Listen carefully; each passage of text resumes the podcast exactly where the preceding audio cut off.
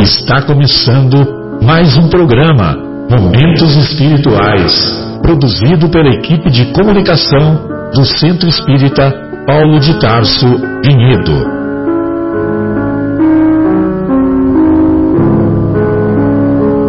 Se guardas contigo o estigma do sofrimento, indagando pela solução dos velhos problemas do ser e da dor, se percebes a nuvem que prenuncia a tormenta e o vórtice traiçoeiro das ondas em que navegas, vem conosco, estudemos a rota de nossa multimilenar romagem no tempo, para sentirmos o calor da flama de nosso próprio espírito a palpitar imorredouro na eternidade e acendendo o lume da esperança, perceberemos juntos em exaltação de alegria que Deus, o Pai de infinita bondade, nos traçou a divina destinação para além das estrelas.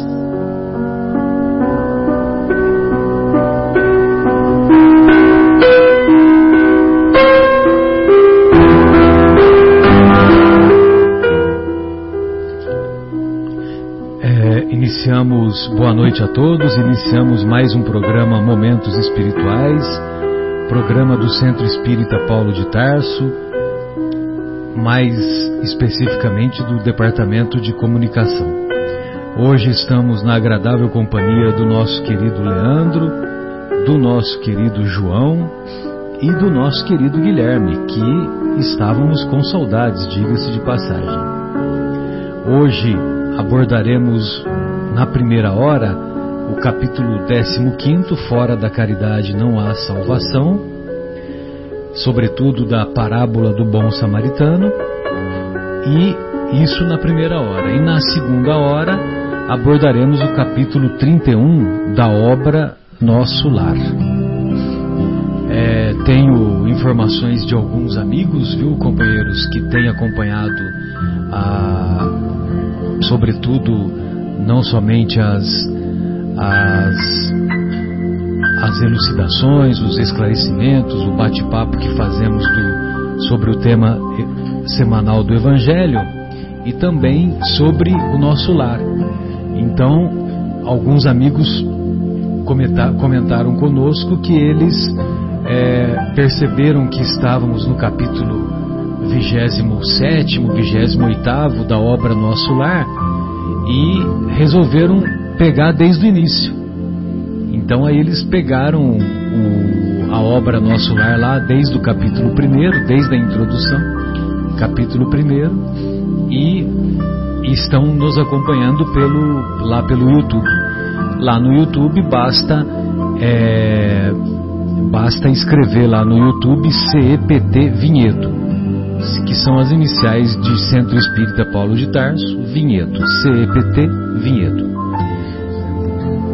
É, alguns amigos do, do centro e, e o, o, nosso querido Fauzi, que também fez, teve essa iniciativa que eu conversei com ele hoje lá, em, direto de Maia, em Portugal. Muito bem.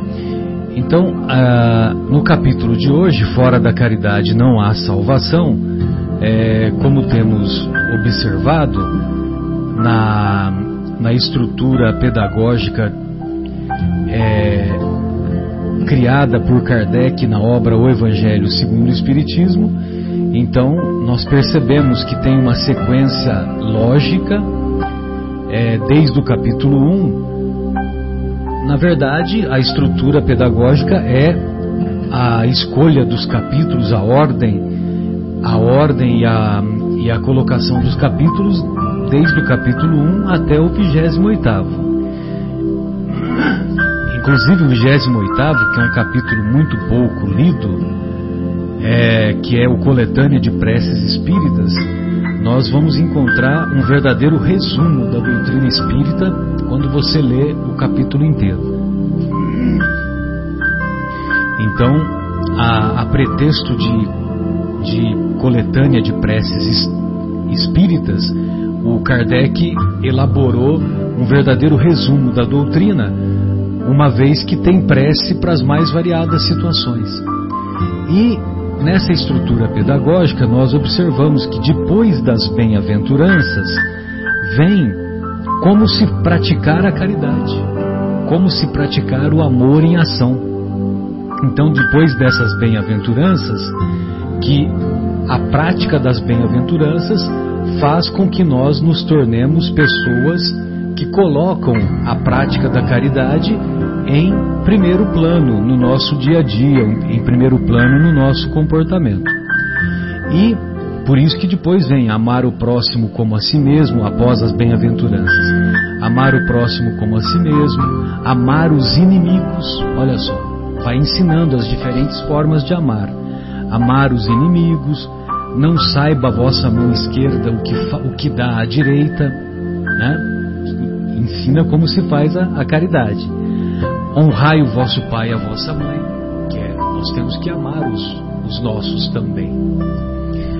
E agora, né, como vamos dizer assim, como desfecho da caridade, nós vamos encontrar, é, e talvez não à toa, né, logo no, na metade do, do, livro, na metade pelo menos do, do capítulo, dos capítulos, nós vamos encontrar o capítulo fora da caridade não há salvação. E no fora da caridade não há salvação,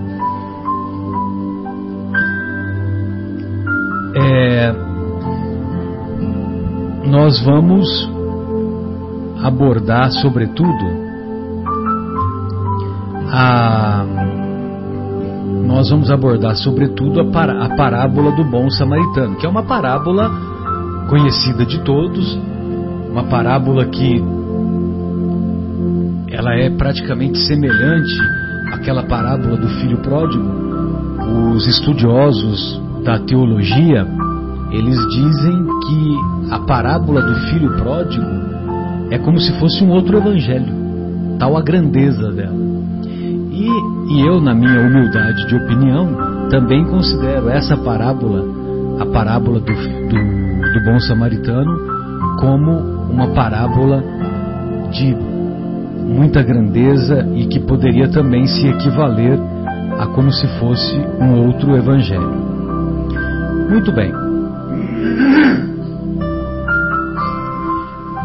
Então nós vamos encontrar lá nas anotações de Lucas, lá no capítulo 10, a parábola do bom samaritano. Então, levantando-se, disse-lhe um doutor da lei para o tentar: Mestre, que preciso fazer para possuir a vida eterna. Então vejam vocês que o doutor da lei, ele não queria pouca coisa, ele queria possuir a vida eterna. Isso aí até me faz lembrar agora o. Vocês se lembram daquele primeiro filme dos Caçadores da Arca Perdida? Lembram-se lá dos Caçadores da Arca Perdida que que eles chegam lá numa caverna em busca do, do cálice. O santo Ah, não, esse é do terceiro. É, o terceiro, o terceiro, aquele do aquele do, do, dos nazistas, né? Que tem o o, o, Sean, o Sean Connery, que é o Sean pai Connery, do Indiana Jones, né? O pai do Indiana, isso. Aí eles ele segue lá a rota para chegar até onde tem o cálice. E aí o, o Harrison Ford acaba escolhendo o cálice mais humilde. Exato. E aí ele acabou sendo fazendo a escolha correta. E antes dele, duas pessoas escolheram o cálice errado, cálice mais suntuoso, mais cheio de onda, e evidentemente que eles acabaram se autodestruindo. Tem até uma cena lá horrorosa, né, que vai que o corpo vai se putrefazendo, vai se decompondo, né, e o cara vira um esqueleto. Lembra disso? Não lembra? Não lembra, Guilherme? Tem que ter, ele, olha só, é, ele já veio, veio com os. É, já com a, res, é, é, a resposta pronta. Super 8, né? Olha só, Super 8. Alguém já ouviu? Você já ouviu essa expressão Super 8? Já. Ah, então tá bom. É, são aquelas filmadoras precursoras e tal. Muito bem, e Então, quer dizer, né, o, o, objetivo, né, aquela busca lá pelo cálice, é que quem tomasse água naquele cálice poderia viver eternamente. Aquela visão materialista, evidentemente. Né? Muito bem. É, então o doutor da lei pergunta para Jesus: que, que preciso fazer para possuir a vida eterna? Respondeu-lhe Jesus: Que é o que está escrito na lei? Que é o que lês nela? Então o doutor da lei fez uma pergunta e Jesus devolve a pergunta com duas outras, com dois outros questionamentos. Só os grandes sábios que agem dessa maneira. Não, e, e como sempre, né, a gente sempre comenta aqui, né, é, as perguntas sempre para o tentar, né? Tem sempre aquela segunda intenção, é impressionante, né, cara? Exatamente, para o tentar. Mas como, ele, mas como, agora. Mas como ele sabia já, né, que qual era a intenção, já lia no, no pensamento. Né? Exatamente, é, é, não é à toa que ele é o bom pastor, né? Ele conhece as suas ovelhas pelo nome, inclusive a ficha corrida, desde muitas encarnações. É, então é fácil, para ele é fácil, né? Não, não à toa ele é Cristo planetário. Aliás, a boa notícia é que um dia você, Guilherme, será um Cristo planetário.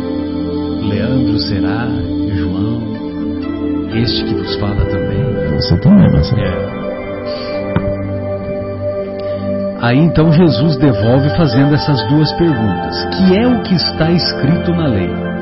Que é o que lês nela? Aí ele responde: Amarás o Senhor teu Deus de todo o coração, de toda a tua alma, com todas as tuas forças e de todo o teu espírito, e a teu próximo como a ti mesmo. Disse-lhe Jesus: Respondeste muito bem Faze isso e viverás. Olha só que interessante, né? Jesus restringe a discussão perguntando para ele: que é o que está escrito na lei? Não vamos ficar elucubrando, né? Vamos nos ater ao que está escrito na lei. E aí o, o, o doutor da lei, que tinha conhecimento, ele responde ele responde muito bem o questionamento proposto por Jesus. E ele responde citando dois ensinamentos lá da Torá. O primeiro, amarás, am, amar os, amarás o Senhor teu Deus de todo o coração, de toda a tua alma, com todas as tuas forças e de todo o teu espírito. Encontra-se em Deuteronômio 6, 4. Deuteronômio capítulo 6, versículo 4. E em seguida ele coloca: E a teu próximo como a ti mesmo, que é um outro ensinamento que também se encontra na Torá. Por isso que quando Jesus veio trazer os ensinamentos, parece que é novidade, mas não era novidade, já estavam, esses conceitos já se encontravam lá no, na Torá. Então, amar, amarás, amarás o teu próximo como a ti mesmo, encontra-se lá em Levítico, capítulo 19, versículo 18. Muito bem. Aí Jesus falou, viu que ele respondeu muito bem. Beleza, faze isso e viverás a vida eterna. Ou seja, se nós tivermos esse comportamento de amar a Deus e de amar o próximo, nós estamos no caminho correto. Nós não, estamos, não, nós não estamos na margem do caminho, nós estamos no caminho correto. Mas o homem, querendo parecer que era um justo, diz a Jesus: Quem é o meu próximo? Jesus, tomando a palavra, lhe diz. Então, Jesus não vai responder diretamente para ele quem é o meu próximo. Jesus vai propor a parábola do bom samaritano. Aí depois que ele contar a parábola do bom samaritano, aí Jesus vai, vai devolver a resposta com outra pergunta que nós veremos adiante. Então ele diz: Um homem que descia de Jerusalém para Jericó caiu em poder de ladrões que o despojaram cobriram de ferimentos e se foram, deixando-o semi-morto. Aconteceu em seguida que um sacerdote, descendo pelo mesmo caminho, ouviu e passou adiante. Um levita, que também veio a aquele lugar, tendo-o observado, passou igualmente adiante. Mas um samaritano que viajava, mas um samaritano que viajava, chegando ao lugar onde jazia aquele homem e tendo-o visto, foi tocado de compaixão. Aproximou-se dele, deitou-lhe óleo e vinho nas feridas e as pensou. Depois, pondo-o no seu cavalo, levou-o a uma hospedaria e cuidou dele. No dia seguinte, tirou dois denários e os deu ao hospedeiro, dizendo: Trata muito bem deste homem, e tudo o que, diz, o que despenderes a mais, eu te pagarei quando regressar. Essa é a parábola. Aí em seguida, qual desses três te parece ter sido o próximo daquele que caíra em poder dos ladrões? Ou seja, Jesus devolve a pergunta para o doutor da lei. O doutor respondeu: aquele que usou de misericórdia para com ele. Então vai, diz Jesus, e faze o mesmo. Aí nós não sabemos o que, aconteceu com o doutor da lei. Se ele foi e fez o mesmo, ou se ele foi e deu algumas cabeçadas, como talvez nós estamos dando há algum tempo. Mas o interessante da história é alguns, alguns detalhes da, da parte teológica que nós aprendemos com o nosso querido Haroldo Dutra Dias. Então, primeiro ele pergunta: o que devo fazer para viver a vida eterna? E nessa pergunta, é, ele esperava que Jesus respondesse amar a Deus e amar o próximo. Só que Jesus não respondeu. Jesus devolveu a pergunta com outra pergunta. E, como o doutor da lei mostrou conhecimento, veio um outro questionamento, que é o quem é o meu próximo. Na visão do judaísmo havia duas correntes. Uma corrente majoritária que amar o meu próximo ou amar o meu irmão é amar quem é judeu. Então, se um se, uma, se um judeu está caído no chão, se um judeu está passando dificuldade, eu, como judeu, tenho obrigação de ajudá-lo, de estender as mãos e auxiliá-lo. Então, essa era a corrente majoritária. O meu próximo é o judeu. Agora, se aquela pessoa que estava caída fosse grega, fosse é, romana, fosse de outra nacionalidade, o judeu não tinha obrigação de ajudar. Por isso que essa é uma das razões que o sacerdote olhou e fez que não era com ele. Só que tem uma pegadinha que nós vamos falar em seguida.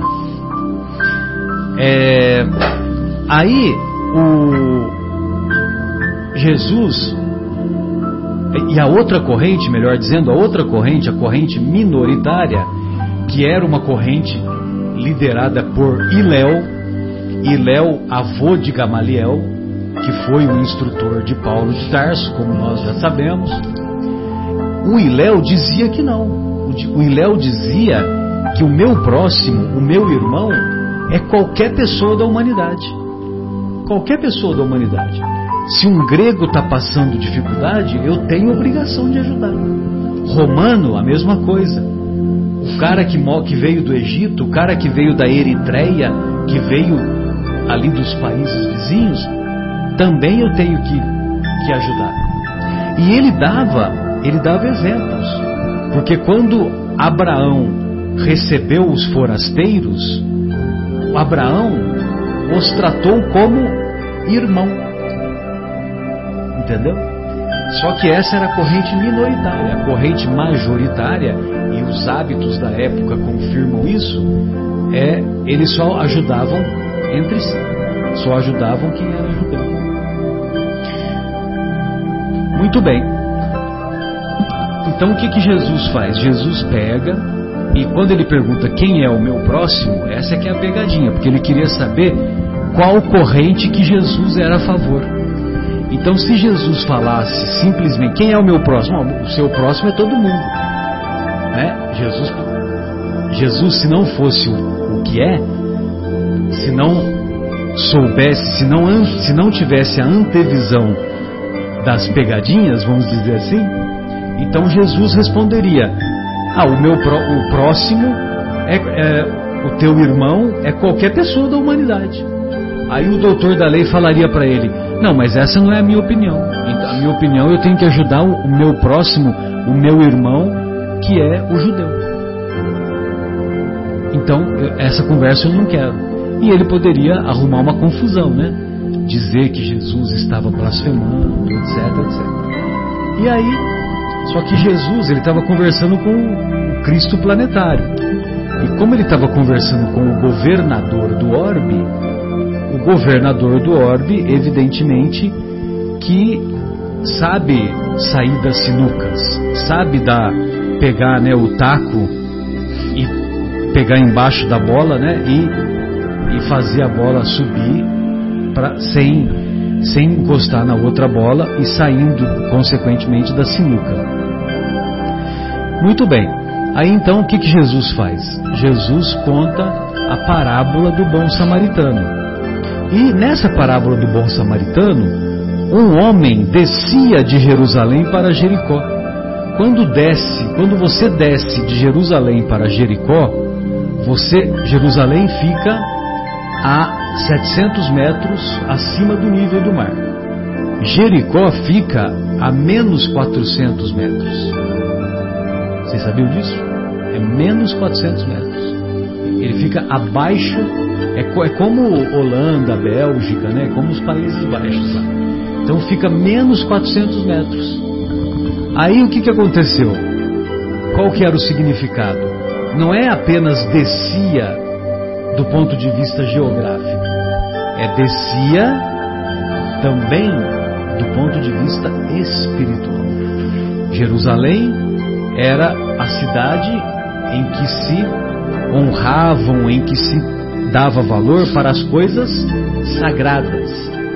E Jericó era a cidade dos comerciantes, a cidade, vamos dizer assim, da mais mundana, mais mundana, a cidade voltada para o dinheiro, para os negócios, a cidade, vamos dizer assim, em dias, em menos, tempos modernos, menos mais materialista, mais materialista. e menos espiritualista. E quando você se afasta de Deus, o homem não descia? Então ele estava se afastando das coisas sagradas, estava se afastando de Deus. Aí você fica exposto a ser a ser assaltado, a ser espancado, a ser a correr risco de morte, como aconteceu com aquele homem. Porque o homem, ele é o único na parábola que não é identificado. Ele, o homem que foi encontrado semi-morto, ele é conhecido. Jesus fala, um homem. Não fala se é grego, não fala se é romano, não fala se é egípcio, não fala se é judeu. E quando ele fica lá abatido e encontrado semi-morto, o sacerdote, ele vê aquele homem semi-morto, mas ele não consegue reconhecer se é judeu ou se não é judeu. E, e se ele não consegue reconhecer, ele, ele ficou em dúvida, porque se ele vai lá, se ele fosse ajudar aquele homem com sangramento, com exposto às pancadas, aquela coisa toda, ele ele teria depois que fazer todo um cerimonial de purificação. Porque atendendo ao aquele homem, ele não se ele não se ele deixaria de ser de estar puro. Estar puro entre aspas, né? Lógico que pureza é um conceito muito mais espiritual do que material, mas eles é, levavam se, a sério. É, segundo as regras deles lá, né? De acordo com as regras da, da purificação dos sacerdotes. O levita que vinha atrás viu que o sacerdote não, não, não ajudou, ó, se o meu superior não ajudou, eu também não vou ajudar. Simples assim, né? Muito bem. Aí um samaritano, aí, aí é uma outra história comprida, né? Porque os judeus eram inimigos dos samaritanos. Tem descrições de assassinatos, judeus sendo assassinados por samaritanos e samaritanos sendo assassinados por judeus. Tanto é que os samaritanos eles construíram um templo no, no monte de Gerazim. Eles não iam para Jerusalém. Entendeu? E os judeus menosprezavam os samaritanos porque quando houve as invasões, os muitos samaritanos se misturaram com os povos de outra origem. Então, os, os judeus, lógico que estou me referindo àquela época, né? Os judeus consideravam que o samaritano era impuro, entendeu? E eles eram menosprezados, eles eram inimigos realmente. Aí, veja você, Jesus propõe uma parábola e essa parábola, o herói da parábola é o inimigo do judeu. É o inimigo do judeu. Tanto é que em nenhum momento o judeu responde para ele: foi o samaritano. Não, foi aquele que praticou da boa ação. Exatamente, foi aquele que ele não cita. Ele não cita nominalmente. Exato. E, e mais ainda, né, que o samaritano, veja você, cuidou das feridas, colocou vinho, colocou óleo, que é o que tinha na época, né? Não tinha antibiótico, é, hidratação, não tinha nada disso, né? E o, e o azeite e o vinho na época, assim como tinha efeitos, produtos nobres, né? Exatamente. E tem, e tem efeitos, né, de bactericida, essa coisa toda. Não tinha mertiolate, essas coisas. Tinha mertiolate. Meu Deus. Mas tem o mertiolato hoje não, é tão ardido como na nossa época, né? É aquilo quando, antigamente lá naqueles tempos, né, quando via, tomava um tomo, vinha com a mãe vinha com mertiolate, era é, uma tristeza. Era uma tristeza. O mertiolato ardia, né? E, e depois, né? Os nossos pais, para amenizar, depois que passavam, depois que passavam o mertiolato, depois veio o mercúrio cromo, né?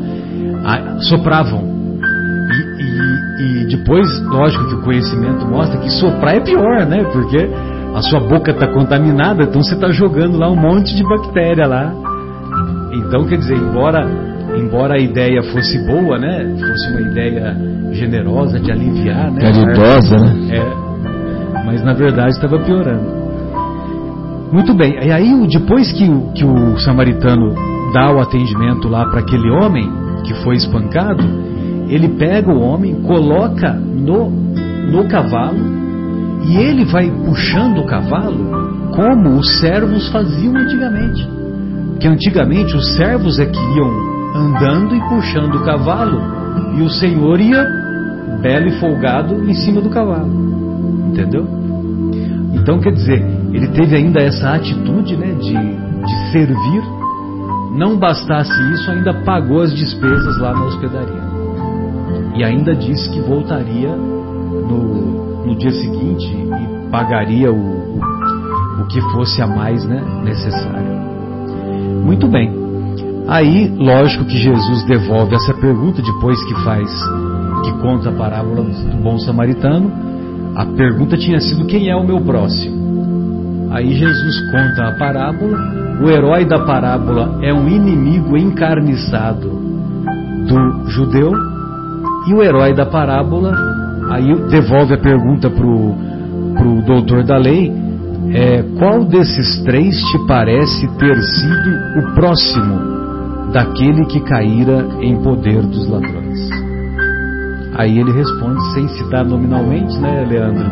Como você lembrou, aquele que usou de misericórdia para com ele. Então vai, diz Jesus, e faze o mesmo. E eu me lembro também que eu até contei recentemente, não sei se o nosso querido Guilherme é, chegou a, a, ouvir, mas tem um, um palestrante chamado Adeilson Sales, e esse Adeilson Sales, viu, Guilherme, ele tem feito um trabalho muito, muito, muito bonito, sabe? Ele, ele é da nossa faixa etária, né, 50 e alguma coisa, mas ele tem procurado tem procurado fazer as colocações, os ensinos espíritas e os ensinos do Evangelho numa linguagem voltada para o público jovem. Tanto é que um dos livros chama-se Game Over. Game Over. E, inclusive, ele relata um caso muito triste de obsessão de um jovem que ficou envolvido com com o videogame, sabe essa história de ficar jogando videogame 24 horas, né? 24 horas jogando videogame, 24, 24. É, você chamava para almoçar, o cara não vai almoçar, ficava jogando o tempo todo. E um dos joguinhos lá, havia lá três personagens desses joguinhos, né? De, de tiro pra lá, tiro pra cá, né? Aquela coisa toda. E, e o, os obsessores desse jovem envolveram esse jovem de tal maneira, ficou tão assim aquela ideia fixa, né, do, do joguinho o tempo todo, joguinho, joguinho, joguinho, e esse jovem, é, os obsessores o induziram ao suicídio e ele se suicidou. E quando ele chegou lá no plano espiritual, esses esses três obsessores que eram inimigos do passado, inimigos ferrenhos do passado, esses obsessores, eles se apresentaram para esse jovem na realidade espiritual como os três personagens do joguinho, do joguinho de videogame. E, e aí, lógico que o jovem se sentiu atraído, se sentiu protegido porque ele estava com aqueles personagens do joguinho. E ele acompanhou. E depois que ele acompanhou, evidentemente que a realidade foi mostrada pro, pro jovem. Vou ter que comprar esse livro pro meu é. filho, com certeza. Game Over. É, o título, eu, eu, não li esse livro, viu, Leandro? Então, é, eu acho que o livro. Vou, vou dar uma pesquisada. É, o, o livro deve ser em torno disso. Mas é, é game over mesmo. É, não, não. O, o, nome é game over, mas eu, eu não sei se essa história ele contou a história numa palestra que eu assisti dele, entendeu? Mas eu não sei se essa história está contida nesse livro, porque eu não li. Mas como o título sugere que está tá, tá relacionado com uma temática voltada para os jovens nesse sentido, né? E eu encomendei esse livro lá no, no Paulo de Tarso. Só que a, a Julita, um beijo Julita, a Julita disse que, que demora aí umas três ou quatro semanas, entendeu? E, e esse livro tem sido objeto de estudo de algumas casas espíritas. Como, como foi, lembra aquele livro do Emanuel Cristiano, Aconteceu na Casa Espírita? Lembra desse livro? Aconteceu na Casa Espírita. Então, esse livro que foi escrito pelo médium Emanuel Cristiano, ele, se não me engano, o espírito é Nora, se você puder dar uma checadinha. Né? Aí ele, esse livro também foi um livro que foi muito estudado em casas espíritas antes dos anos 2010, na década anterior.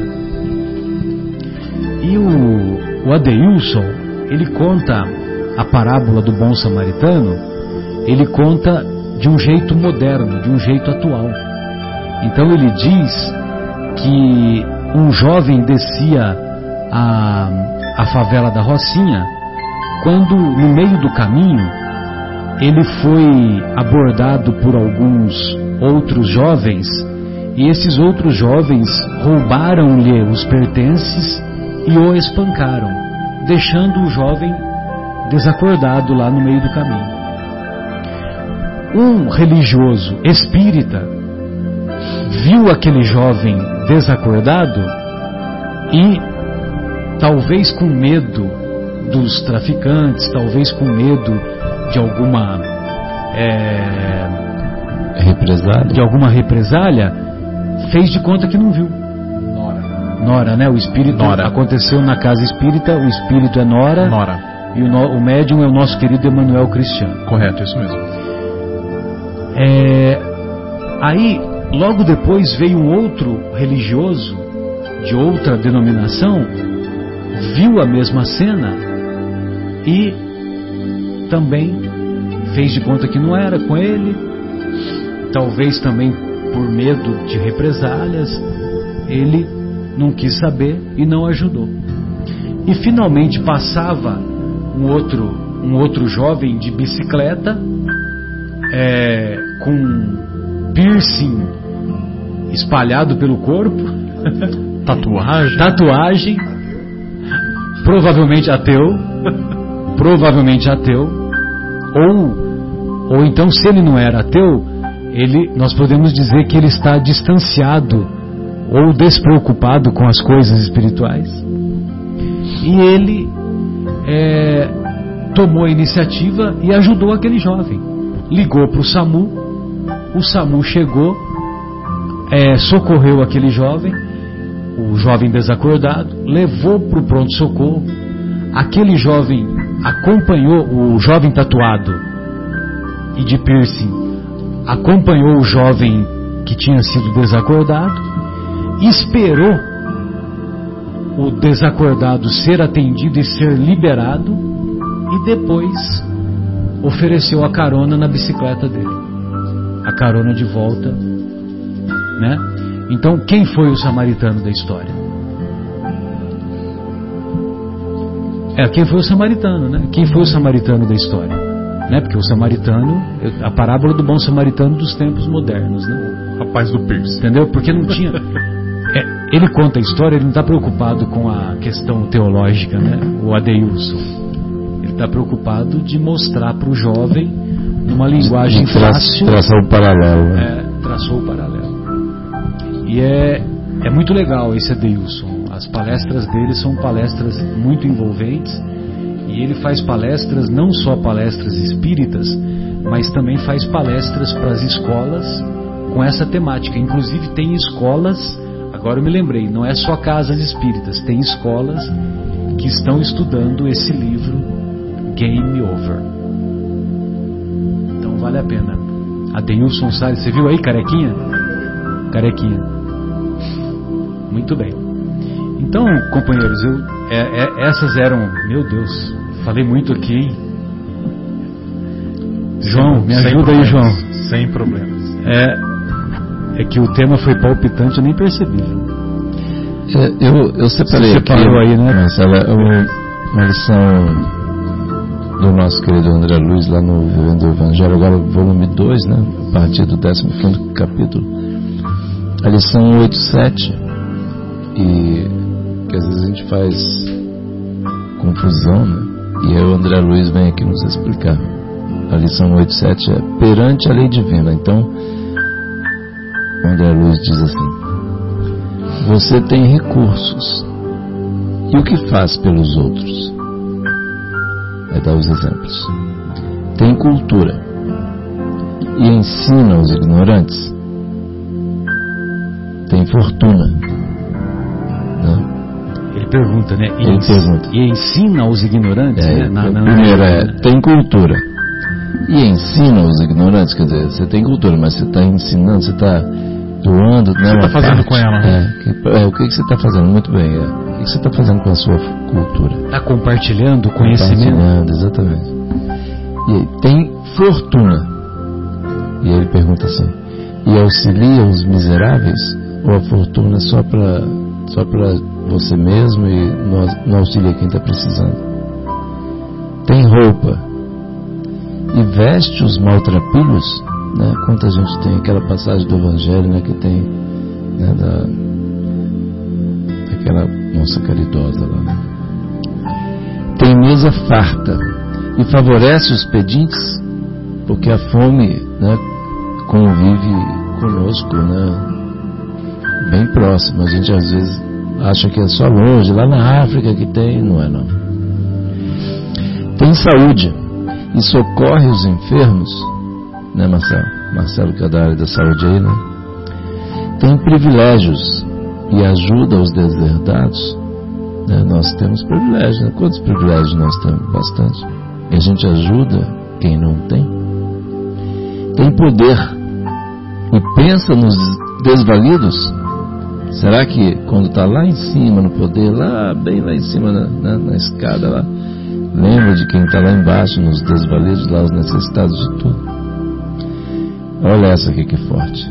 Tem família e protege os órfãos. Nossa, que forte é assim, gente. Tem família e protege os órfãos.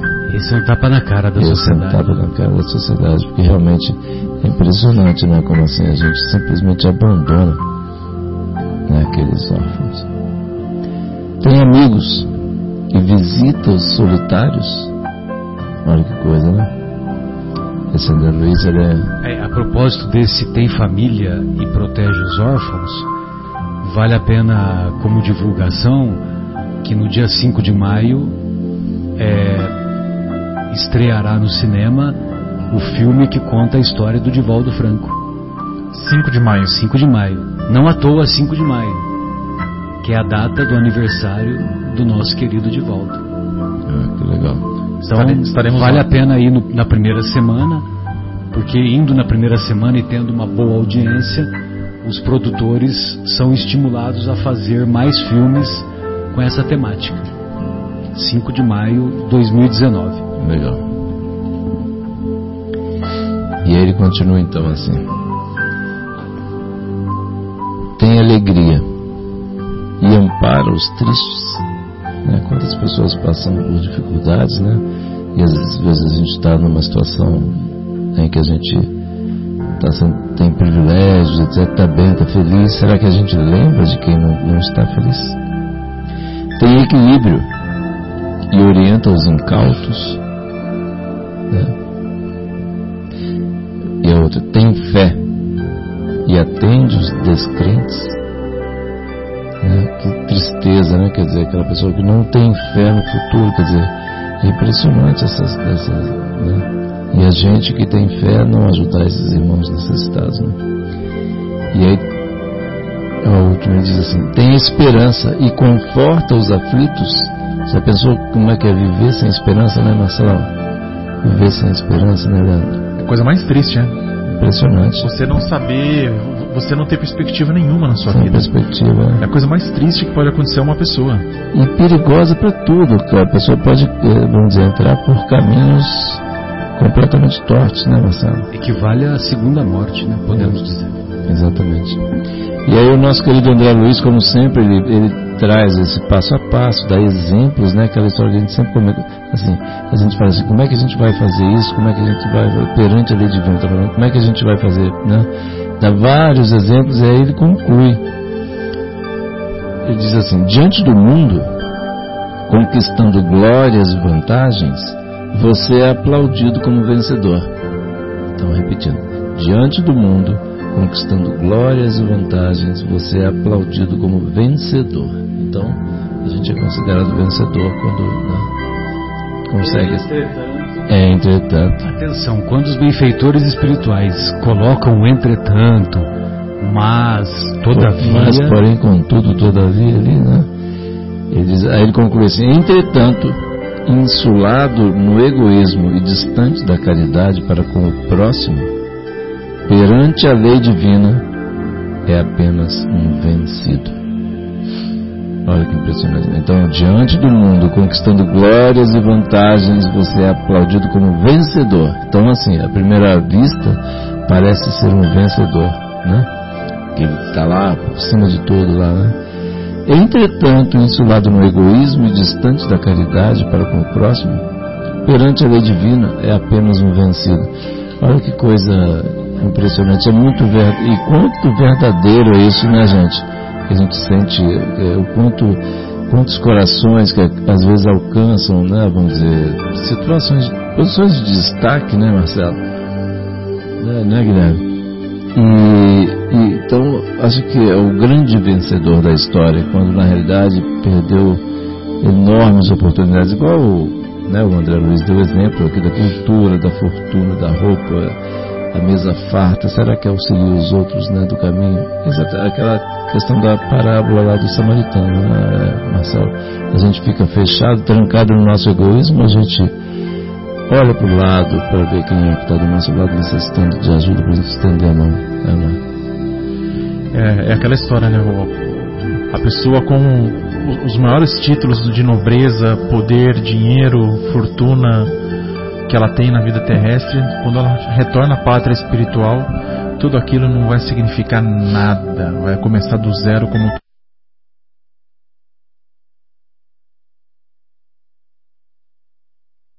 humanos, né? Tem uma canção que é deles que chama O Vencedor, né?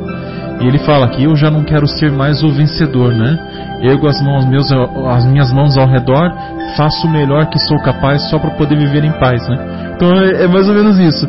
Ah, na, na, verdade, o vencedor aqui é aquele que, se aquele que é mais humilde, aquele que tem a capacidade de servir, é aquele que tem a capacidade de praticar a caridade na sua plenitude. Esse vai ser o vencedor no mundo espiritual. É, e, e, inclusive também, né, assim, sem nenhuma segunda intenção. Sem esperar nada né, em troca. Sem esperar nada em troca. Quer dizer, como Jesus falou, né, serve e passa.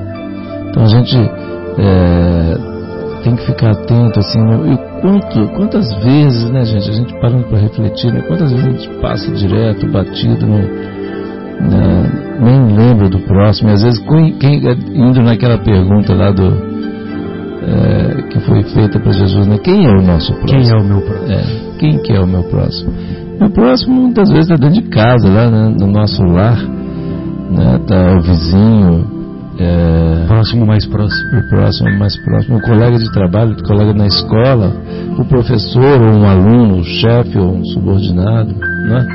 Então assim, às vezes a gente fica querendo imaginar situações, ah, como é que Onde vai ser mais legal? Onde vai ter mais gente vendo que eu estou fazendo caridade? A gente não precisa fazer. Quem tem que ver, entender isso aí, é, quem tem que enxergar é, são os nossos amigos espirituais e, e, é a nossa consciência, é a única que, vamos dizer, que nunca é, nos abandona, né? E aí a hora que a gente, aquela história, né, Marcelo, na hora de botar a cabeça no travesseiro à noite lá, será que eu fui, será que eu agi conforme Jesus esperava que eu agisse, né?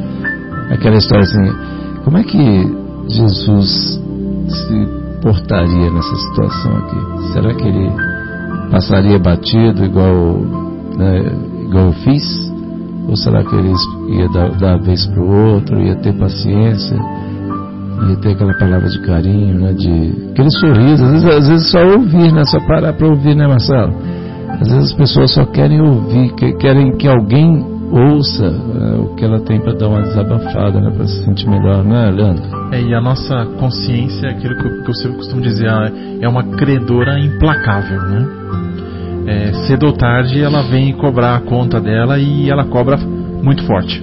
É, cobra assim ali na lata mesmo, né? Então, todo, na hora, é aquela história, todo dia, na hora de botar a cabeça no travesseiro ali, se, se a coisa não foi devidamente, vamos dizer, feito da, da, melhor forma, a gente, a gente lhe entrega. Né? não, é, não é, Guilherme?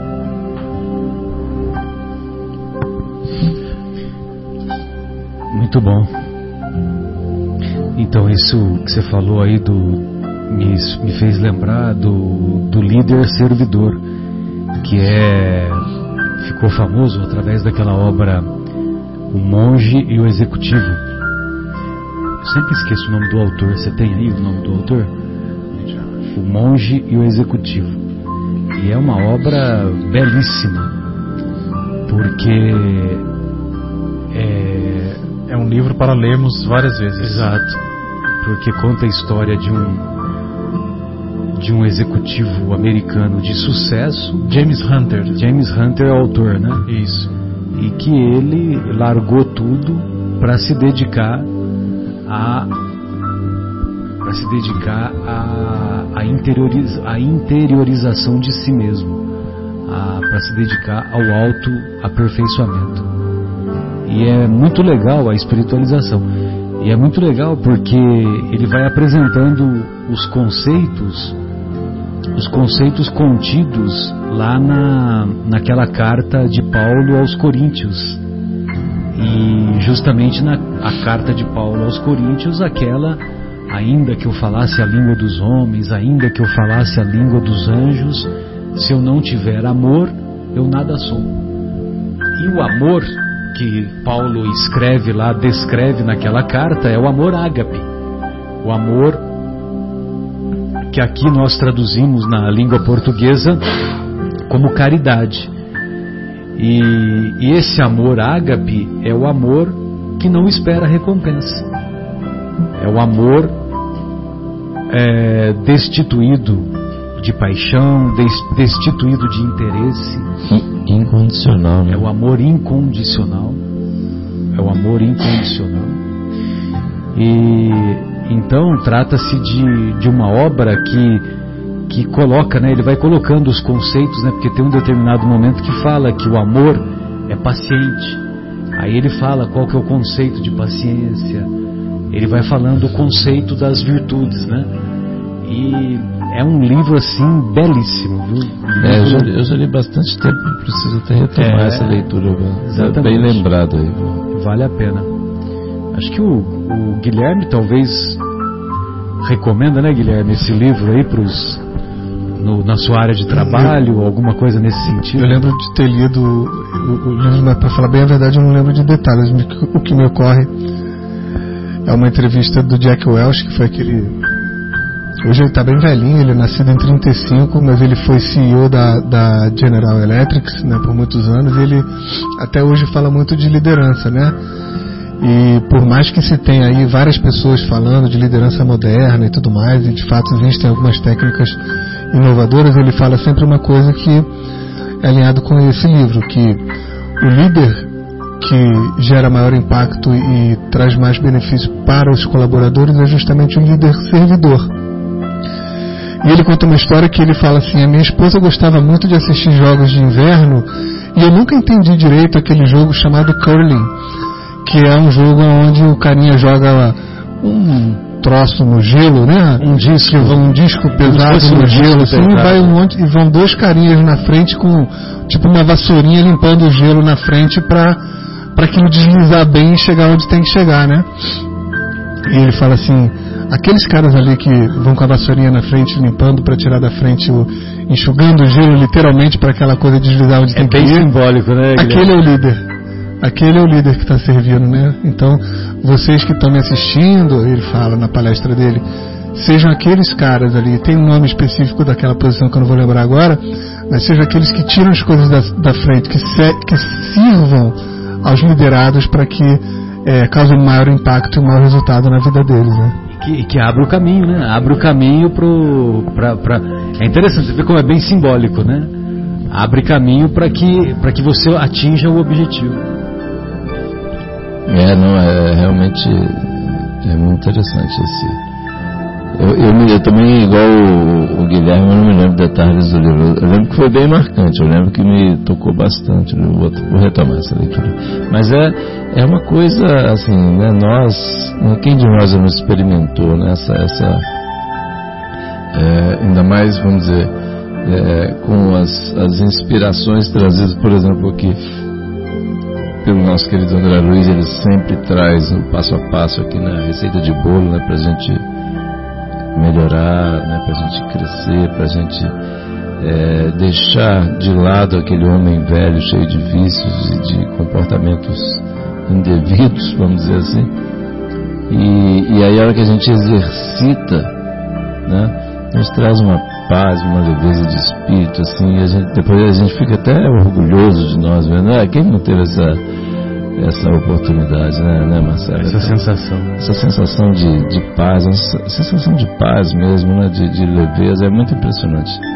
Então é isso que a gente tem que fazer. Acho que a, a grande lição é exatamente Jesus é, vem nos trazer, né, a gente reflete, até lê as coisas tudo de Jesus, as passagens lindas, né? Mas assim, no fundo, aí a gente tem que aí colocar em ação esses negócios. Né? A gente tem que pegar e trazer para nossa vida, para o nosso dia a dia, a hora que a gente levanta, em casa, com a família. Né? Trânsito. No trânsito, como sempre, né? O, né? o Guilherme que é o meu mentor aqui no trânsito. E, e aí no, no trabalho, na escola, né? na fila do banco, no restaurante, às vezes a gente tem, passa por aquelas pessoas são invisíveis, né? as pessoas que, vamos dizer, que prestam serviço lá, quaisquer que sejam, assim, no restaurante, etc. E a gente esquece de agradecer, né?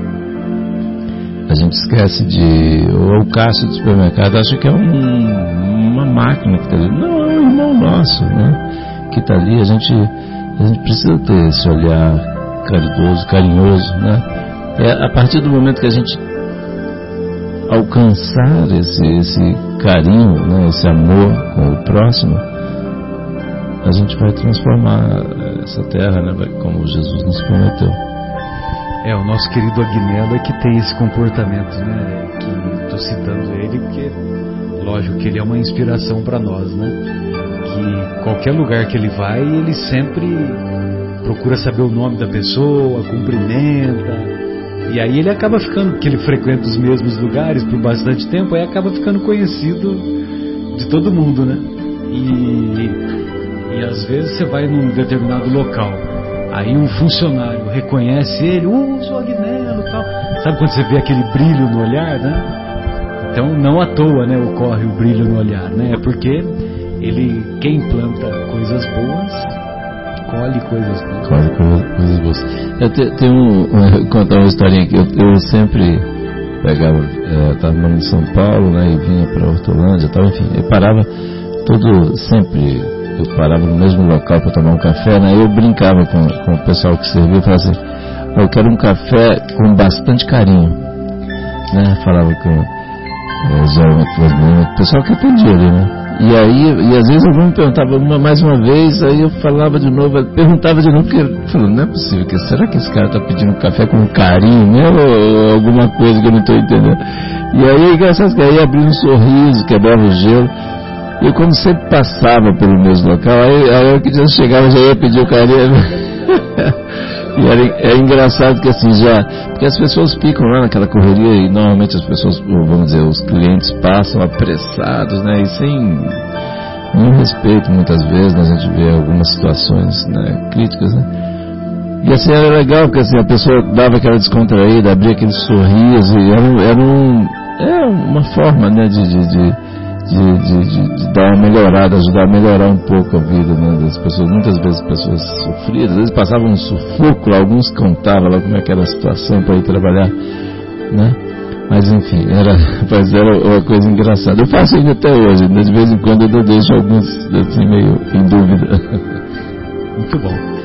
Bom, então encerramos então esse, esse essa primeira hora. Vamos para nossa pausa musical, Leandro? Vamos. Com, com a música Conheço um Coração. Conheço um Coração. Legal, essa é muito boa. Essa é muito boa. Quem foi no Anel de Luz hoje, com certeza cantou-a. Acho que essa não tocou hoje. Ah, pode ser que tenha tocado, mas eu não, ah, não, não me lembro. E retornamos em seguida com a segunda parte e o capítulo 31, intitulado Vampiro, do nosso lar.